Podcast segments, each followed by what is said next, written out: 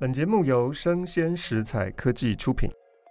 Hello，欢迎一起今天遇到爱玲姐。今天是第十六集，我们特别邀请到一个贵妇级的教授许佩欣教授，他是台北大学中文系的教授，精通张爱玲，所以当然要找佩欣老师来聊一下《封锁》。《封锁》这篇小说是胡兰成看到了之后呢，非常的心仪张爱玲，但是他不认识张爱玲哈，所以呢就拜托天地的苏青，能不能够让我认识一下张爱玲啊？苏青就说不可以哈，因为张爱玲特别交代，张爱玲是不见人的。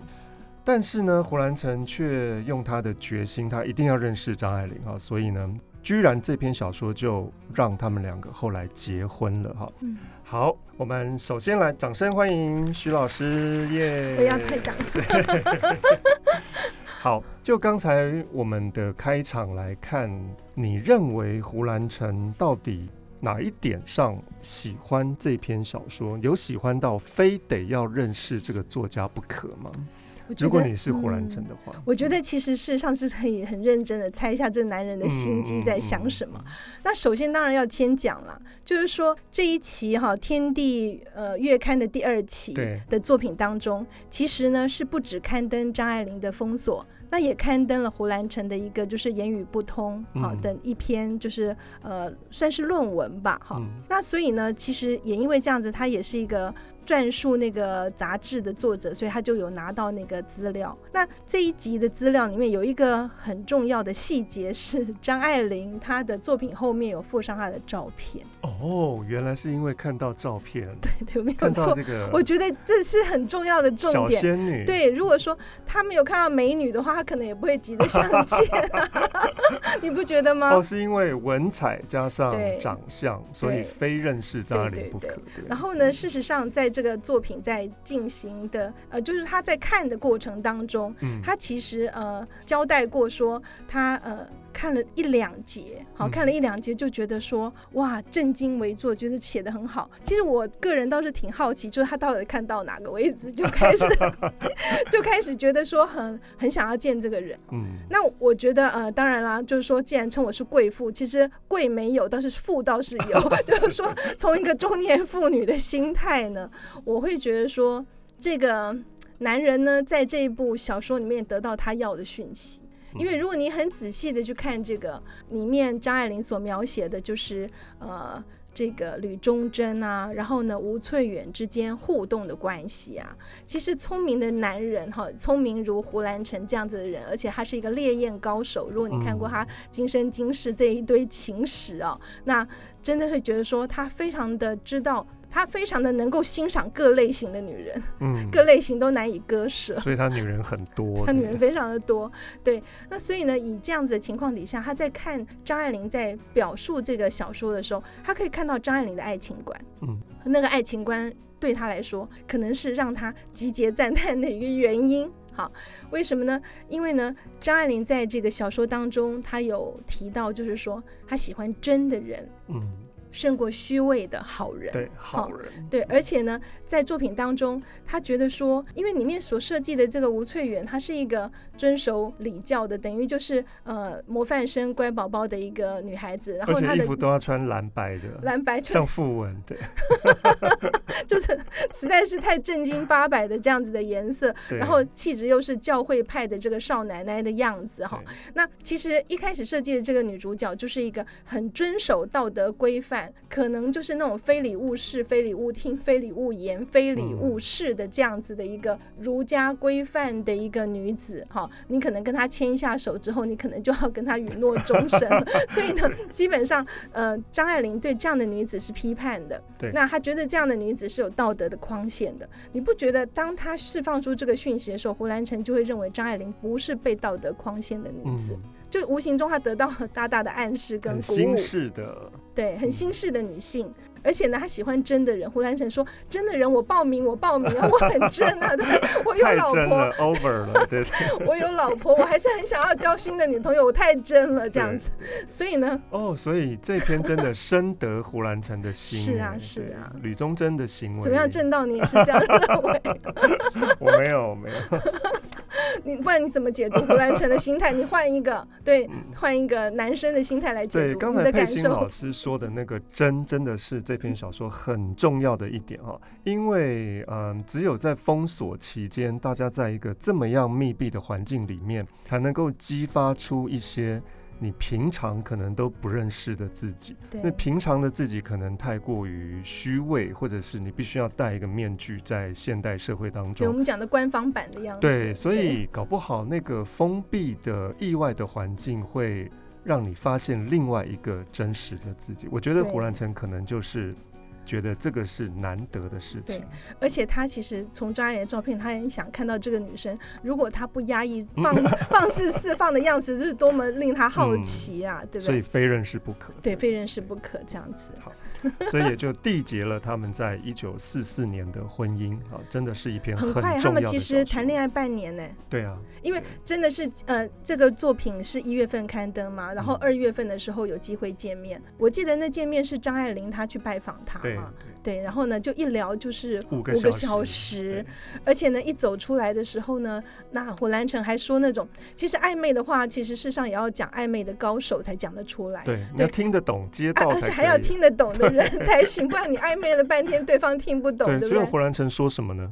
他说：“就是你长得这么高，怎么可以？你和他们并肩而行。”嗯，那这句话其实是淡淡的，可能一般人可能觉得，嗯、呃，也不会想到说，呃，还有什么暗示意味。但是实际上认真想还是有，因为我们走在一起，然后呢，好像就是很靠近的感觉。嗯、那你比我高，这怎么？对对对，就是把对方视为是一个女性伴侣的一个暗示了。对，对，对，对，所以张爱玲好像是低头不语嘛。就默许了这样的一种对未来的设想，万一他们真的结婚走在一起的话，那是什么样的图？我想，我想他们彼此间应该是有来电，因为后来这张照片就是他在天地的那张照片，嗯、他最后寄给他。对对对，所以呢，表示这都是定情的一个方式。对，嗯。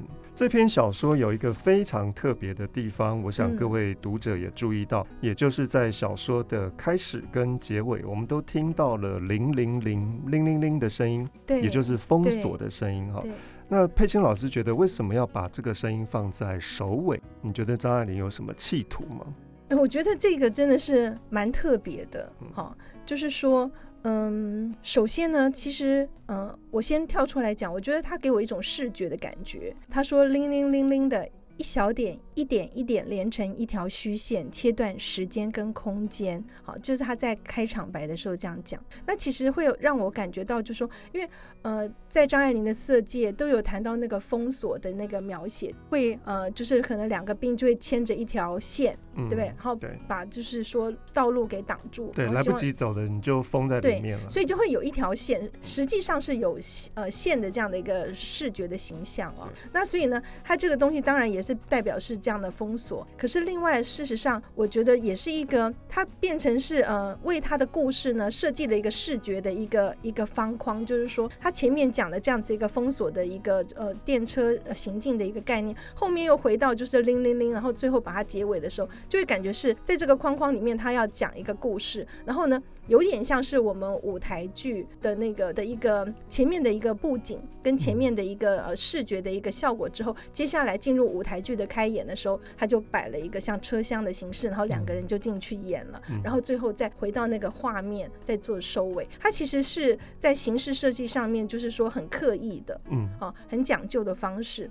那而且也蛮像电影的，因为我有时候我们电影的开头，它其实就会先有一个音乐，对，有一个隐喻的那个画面。但那个隐喻的画面其实很有趣，它是指说电车的轨道像两条光莹莹的水里钻出来的曲扇，那曲扇就是那个鳗鱼吧？嗯。对，然后呢，他说抽长了又缩短了，抽长了又缩短了，这样往前移。其实我个人有类似这样看这样的一个经验。我记得有一次我去住那个新宿的饭店的时候，刚好住那个饭店，我住在大概有三十层楼高。然后呢，直接往下望去的时候是新宿，新宿是东京最大的车站，它其实有非常多的轨道，嗯，所以它真的是有一条一条的列车这样子抽长了、缩短了、抽长了、缩短，那个画面你知道吗？那那种那种城市的一种匆忙的一种氛围，它等于就是建立镜头的把它呈现出一种城城市的感觉，现代都会的对，现代都会的这样子的一个感觉啊，而且更重要的是，其实轨道本身跟这个这个小说的故事里面的隐喻，其实有一个。很密切的关系，对，因为人生人生有一个，我们最后走着走着有一个既定的轨道，你还不太方便越轨呢？对，它是固定的，对，它是固定的，就是说走久了之后，你也觉得你很很多事情你是你是办不了，你你你没有办法做别人，你只能做自己这样子，所以他这个开场我是觉得蛮嗯。呃蛮别致的，而且也也很接近，就是以前古典小说的一些入画谢子，他、嗯、就是做一个呃导引的开场这样子。他在告诉大家，现代人的生活大概就是这个轨道吧，你没有办法逾越这个轨道去。对，这我我想起了一幅画，就是以前孟克，他是芬兰的画家，嗯，那他其实，在那个就是赫尔辛基这个，因为前一阵子我看一个旅游节目，刚好介绍赫尔辛基，嗯、然后就直接介绍孟克他他那一幅《呐喊》的那个拍摄。这就是画画的现场，是一棵桥。嗯啊、那因为孟克的画法是后面有很多线条，嗯，就是代表那个川流不息的人跟河这样子。嗯、然后他就是做一个很呐喊、很压抑的样子。嗯、那其实事实上，我觉得张爱玲她这部小说的现代性，就是对现代的人还是很有启发的意义，是在于他讲到就这样子的一个川流不息、奔忙的一个世界当中，其实人与人之间接触非常的密集，而且非常多的摩擦。然后其实其实人心是很压抑的，但是很疏离，对不对？对，很压抑又很疏离。对，所以我记得有一个句子，他说。大家就这样对看着，互相惧怕着，嗯、怕里面的人，或者是怕外面的人，对，隔着一个玻璃的那种城市人的疏离。我觉得这个句子写的非常对，真的。所以到现在，你看隔了这么久，一九四三年的这个作品，现在读起来是现代的人都还是能理解。对对，很穿越时空。对，那这个架构呢，很像是刚才佩欣老师说的梦，或者是电影，它需要有一个。入梦跟出梦的有点像催眠指令的东西哈，对，所以张爱玲就在借由这个铃铃铃的声音当中去框架了一个梦境或是一场电影，所以在这个框架之外的现实，它一定是跟框架里面的梦境是对话的哈，所以我们就要来想一下，张爱玲想在这个梦境里面刻画什么样的人物。嗯，让这两个人在梦境里面做了一些非现实的事情，或者在你现实当中可能不会做的事情。我想这应该是一个小说的重点哈。好，在这样的梦境里面，佩欣老师有没有印象最深刻的一段？最喜欢哪一段啊，或最深刻了，不一定最喜欢。OK，其实应该是说都非常的喜欢，嗯，但是呢，嗯、呃。我其实很喜欢他几个警句，嗯，因为我觉得他他有几个句子呢，让我觉得说非常的非常的精警，非常的有意思啊。嗯比方说，他其实，在介绍这个吴翠远的时候，那吴翠远的呃这个个性呢，就是一个非常循规蹈矩的一个良家妇女的一个样子。那老实说呢，嗯，这样的女子呢，其实我们在生活中也不乏多见，多对对，不乏多见。所以当他在形容这样的人的时候，我觉得他用一个形容词让我觉得我，我觉得他形容的非常好，就是说。他说：“生命像圣经，他是这样讲。他说，生命像圣经，从希伯来文译成希腊文，从希腊文译成拉丁文，从拉丁文译成英文，从英文译成国语。好，其实感觉上好像很很。”应该是说很啰嗦的把这些语言这样讲一遍，嗯、可是这很有意思的是讲说，其实他这样的人生已经好几代的人，或者世界各地的人，已经好多人活过很多遍了。对，隔膜已经不知道第几层了，你才读到这个东西。对，所以呢，基本上这样的人生其实是反复过很多次的了哈。所以这就是翠远的一个呃，他的生命的形态其实是嗯呃，呃非常的应该是说。很标准、很标本式的一个样子，也因为这样子，其实当然到最后，呃，这个吕宗楨他其实回到家，他想要回顾翠园的样子是想不起来的，因为他是一个好像就是大多数的女性的固定的一个形象，她不是多特别的哈。嗯，那我觉得这个这个句子是我相当的喜欢的部分。然后呢，另外当然就是说，嗯，还有一段我觉得他写的也蛮优美的。这个就是张爱玲的绘画功力，因为我觉得在她的作品当中，我一直觉得有可视性，嗯，就是你你看到她的文字，你会出现画面感觉，她是一个很很会画画的人，尤其是她在讲这个呃吕宗楨就是。跟这个翠远在车厢里面很靠近的时候，他这一段是写说，街上一阵乱，轰隆轰隆就来了两辆卡车，载满了兵。翠远跟忠贞就同时探出头去张望，出其不意的两个人的脸庞异常的接近，在极短的距离内，任何人的脸部跟寻常都不同，像荧幕上的特写镜头一般的紧张。他还用到电影的那个用语，好像特写镜头一样，把两个人框在一起看。然后忠贞跟翠远忽然觉得他们。两个还是第一次见面，在忠贞的眼中，他的脸像一朵淡淡几笔的白描牡丹花，额上两三根吹乱的短发便是风中的花蕊。我觉得这个句子写的蛮美的，嗯，而且把两个人那种很短时间，但是突然呃心灵很契合的那一个刹那，嗯、那个他们所谓的活就活这么一刹那的感觉给写出来了，这也是我喜欢的句子。对，好像吴翠远突然变美，变成。情人眼里出西施了，而额角那个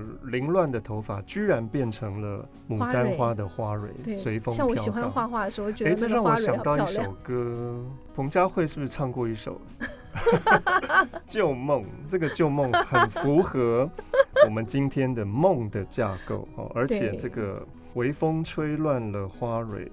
对，佩欣老师一定一定会唱这首 彭佳慧的《旧梦》，因为太符合你的气质。是有临时 点唱，对对对，临时作业，临时作业点唱这样子啊、哦，我们要唱给张爱玲听，就说原来原来她的作品跟彭佳慧的那个歌词有关，跟你呢对息息相关。好，我就唱个两句好了。好，微微风涌起旧梦，拾起一片回忆如叶落。再也想不起难忘的是什么，多情多怨多伤人中。微微风涌起旧梦，月光洒满了你的行踪。再也想不起要忘记是什么，不能不怨。不再多说，其实、yeah, 好好听、哦，没有出唱片，不用不用出唱片，我声音是 沙哑。但是你看哦，他其实不愿意想起啊、呃，想想不起要忘记什么，我觉得这很贴切。对对，因为他们这么短暂的心灵交汇，可是事后却。彼此什么都没有，不算是男生不认账了。对，女生其实还在余波荡漾，但是也算是受了很大的惊吓。对，对呀、啊，所以其实蛮蛮写实。我我在看这个故事的时候，我一直觉得好有现代感。我自己的感觉，我在想说，要模拟一个状况，就是有时候这个电梯啊。突然坏掉了，嗯，然后呢，你跟你肯定你你对某一个假设一个旁边的陌生人，对，就是你对一个常常每次坐电梯的时候都会认识，可能不同楼层，但是觉得这个男生印象挺好。你们两个竟然有有幸啊，就关在这个小小空间，非常不幸的，就是也不知道什么时候会 电梯修好。可是你们有一段时间是可以共处啊，对。可以了解彼此。对对对对，我看过一出戏，确实有演过这样子的一个画面。那在那个修理的时间那么漫长，其实什么都可以谈，而且别人都不会看到你们如此亲密的接触。对，对，就是隔绝了外面的众目睽睽，然后可以尽情尽情的，就是呃表现真实的自己。对，也许那个真实就被。逼迫出来。对，不过我事实上也确实有遇过，呃，不是遇过，就是说 你也因此结婚了吗？是，我语出惊人，对吧？我不是遇过，老公不要收听。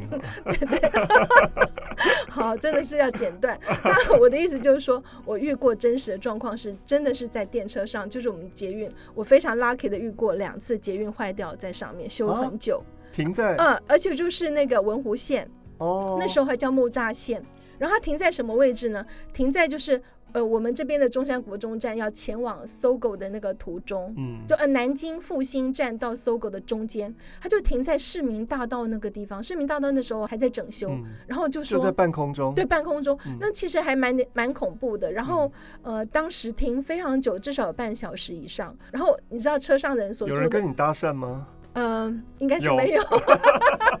那你跟人家搭讪？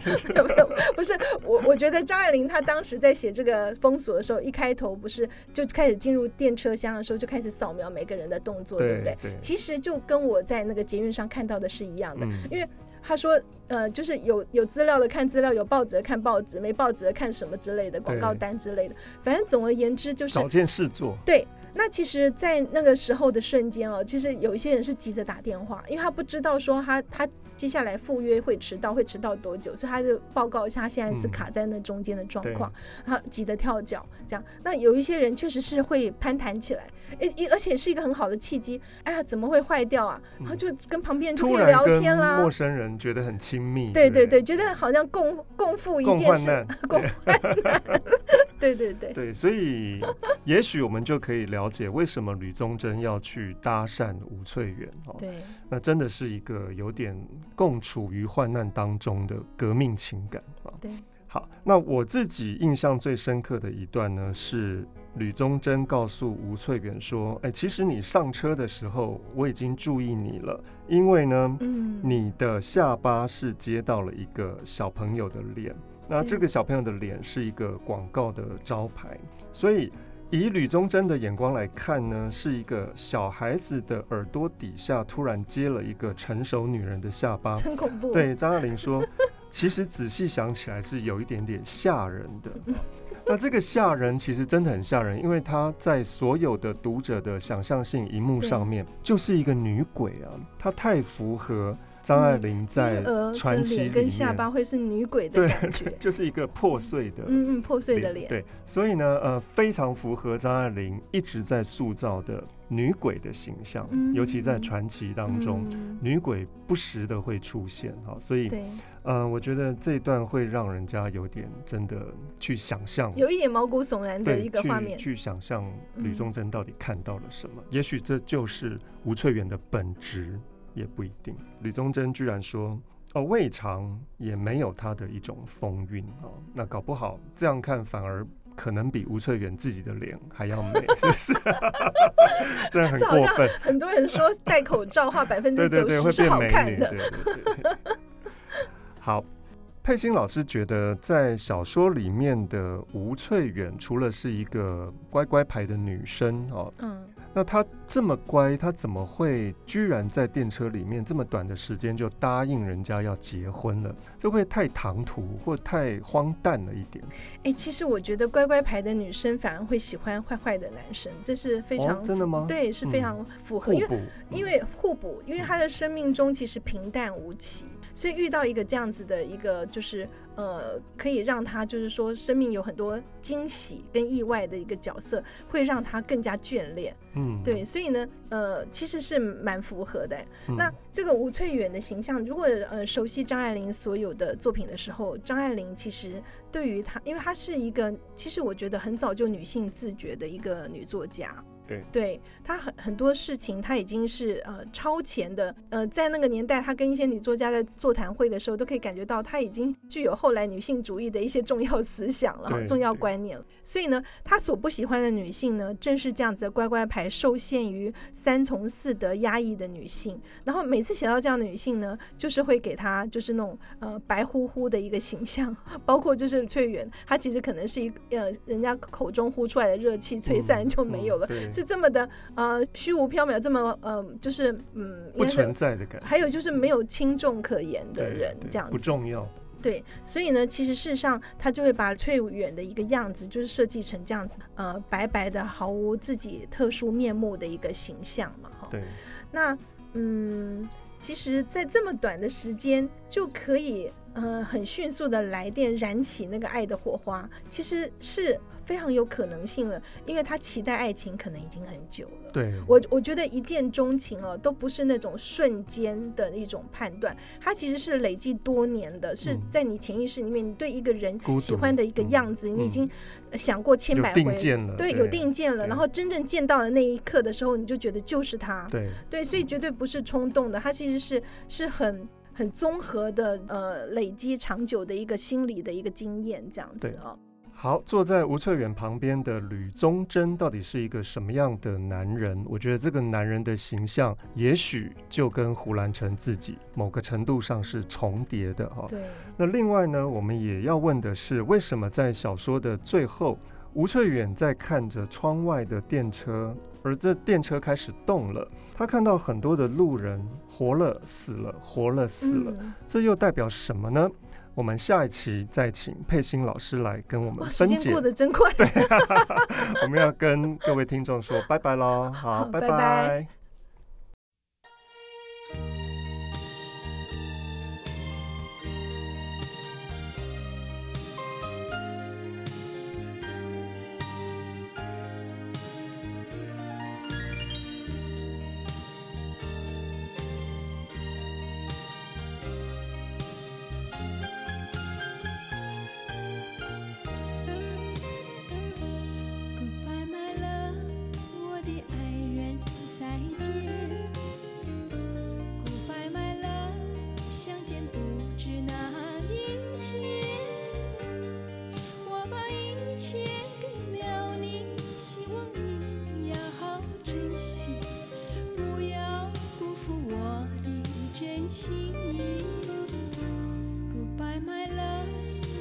爱人再见。白白了从此和你分离。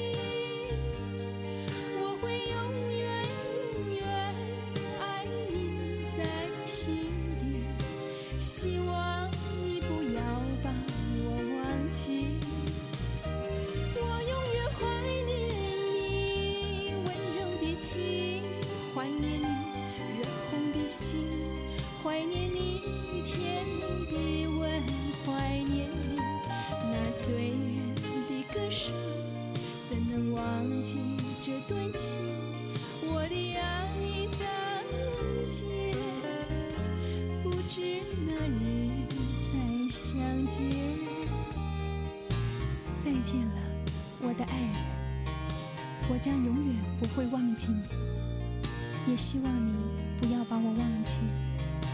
也许我们还会有见面的一天，不是吗？